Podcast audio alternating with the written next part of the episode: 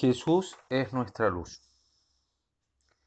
Evangelio de San Juan, capítulo 3, versículos 16 al 21. Porque tanto amó Dios al mundo que dio a su Hijo unigénito, para que todo el que crea en Él no perezca, sino que tenga vida eterna. Porque Dios no ha enviado a su Hijo al mundo para juzgar al mundo, sino para que el mundo se salve por Él. El que cree en Él no es juzgado, pero el que no cree ya está juzgado, porque no ha creído en el nombre del Hijo unigénito de Dios. Y el juicio está en que la luz vino al mundo y los hombres amaron más las tinieblas que la luz, porque sus obras eran malas.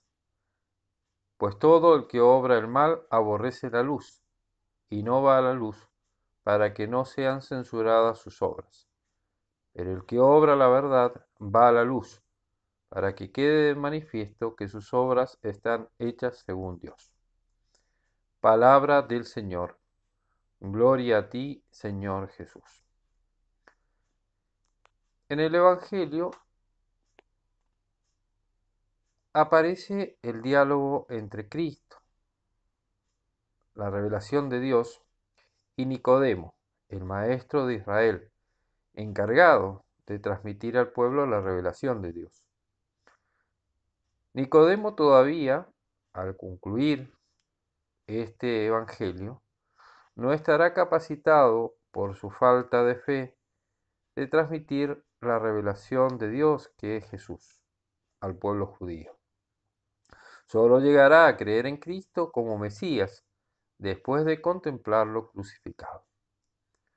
En primer lugar, en este Evangelio podemos ver el amor de Dios a los hombres. El amor de Dios a los hombres es inagotable. Dios entrega lo más precioso que tiene, a su Hijo único. El amor, que es renuncia, justamente se mide por la entrega. Y Dios entrega, cual otro Abraham, a su propio Hijo en holocausto por amor a los hombres. Dios, que no nos debía nada, sino por el contrario, gratuitamente nos había creado, también gratuitamente nos quiere redimir. ¿Pero en costo de qué? En costo de la vida de su único Hijo, igual a Él en perfección.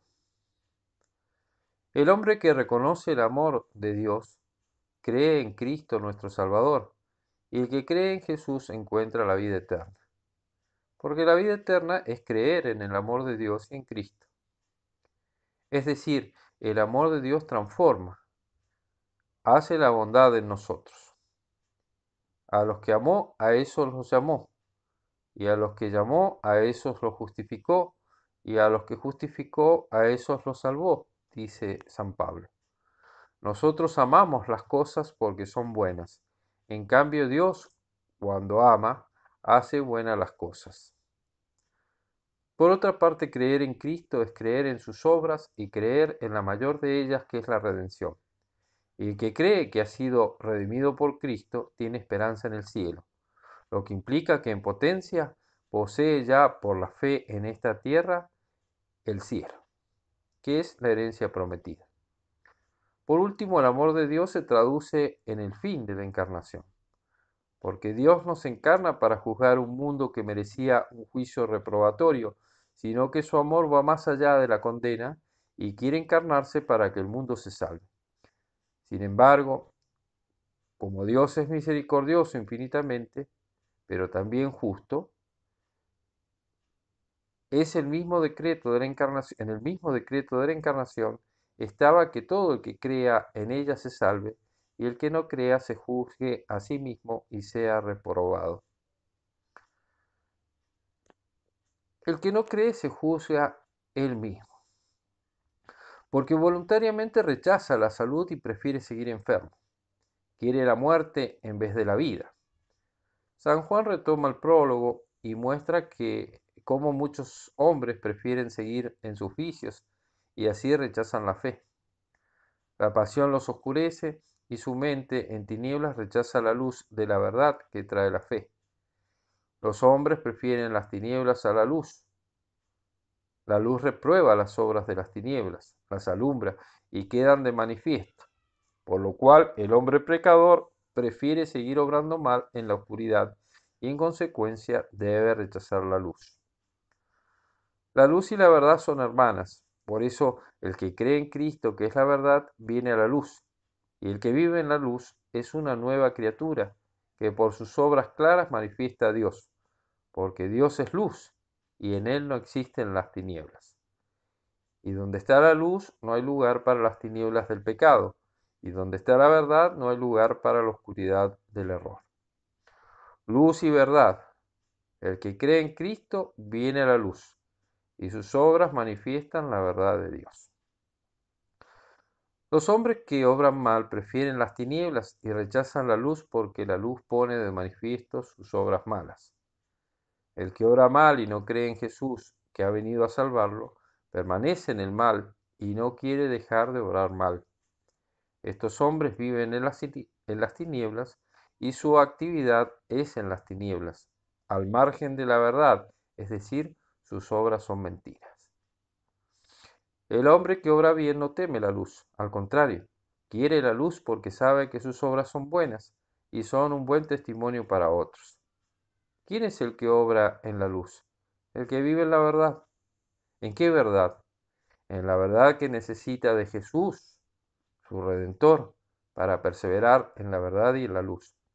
El hombre que vive en la verdad sabe que necesita de la luz de Cristo, de su gracia, de su salvación, y ha creído y cree que Jesús es el único Salvador.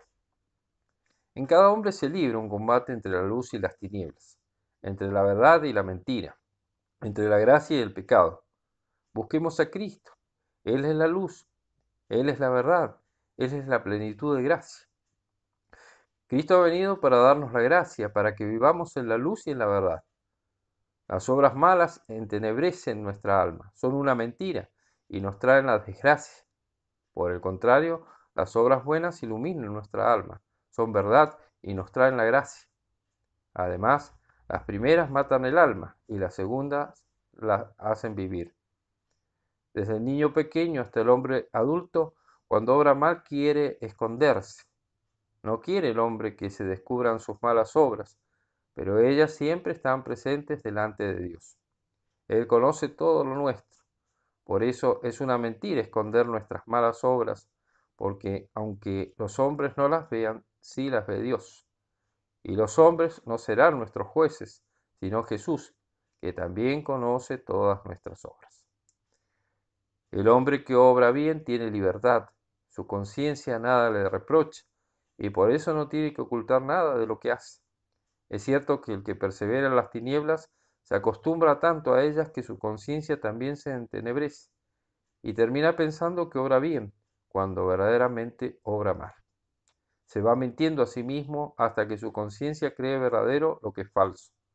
Hay del hombre que ha alcanzado este estado, porque ha perdido la capacidad de discernir el bien del mal. La luz de Cristo llega a todos los hombres y a todos los tiempos, pero para ser iluminados por Cristo hay que dejarse iluminar.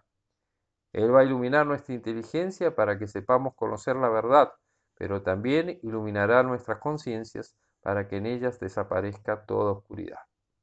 Quizá nuestra alma tiene luz, pero siempre hay rincones de oscuridad donde no llega la luz.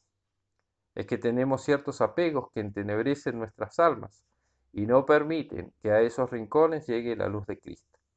Hay que desprenderse de todo aquello que obstaculice la posesión absoluta y total de nuestra alma por Cristo. Cada uno sabrá qué cosas son. Es ese poquito que falta para entregarle todo a Cristo como lo deseamos. Y a veces son tan arraigados esos pequeños apegos que no solo se mantienen en la oscuridad, sino que producen telas de araña. ¿Cómo hacer para iluminar las oscuridades de nuestra alma? Abrir de par en par el corazón a Jesús, lo que implica una entrega absoluta, una entrega radical. Hasta que no logremos este salto cualitativo, no seremos totalmente iluminados por Jesús.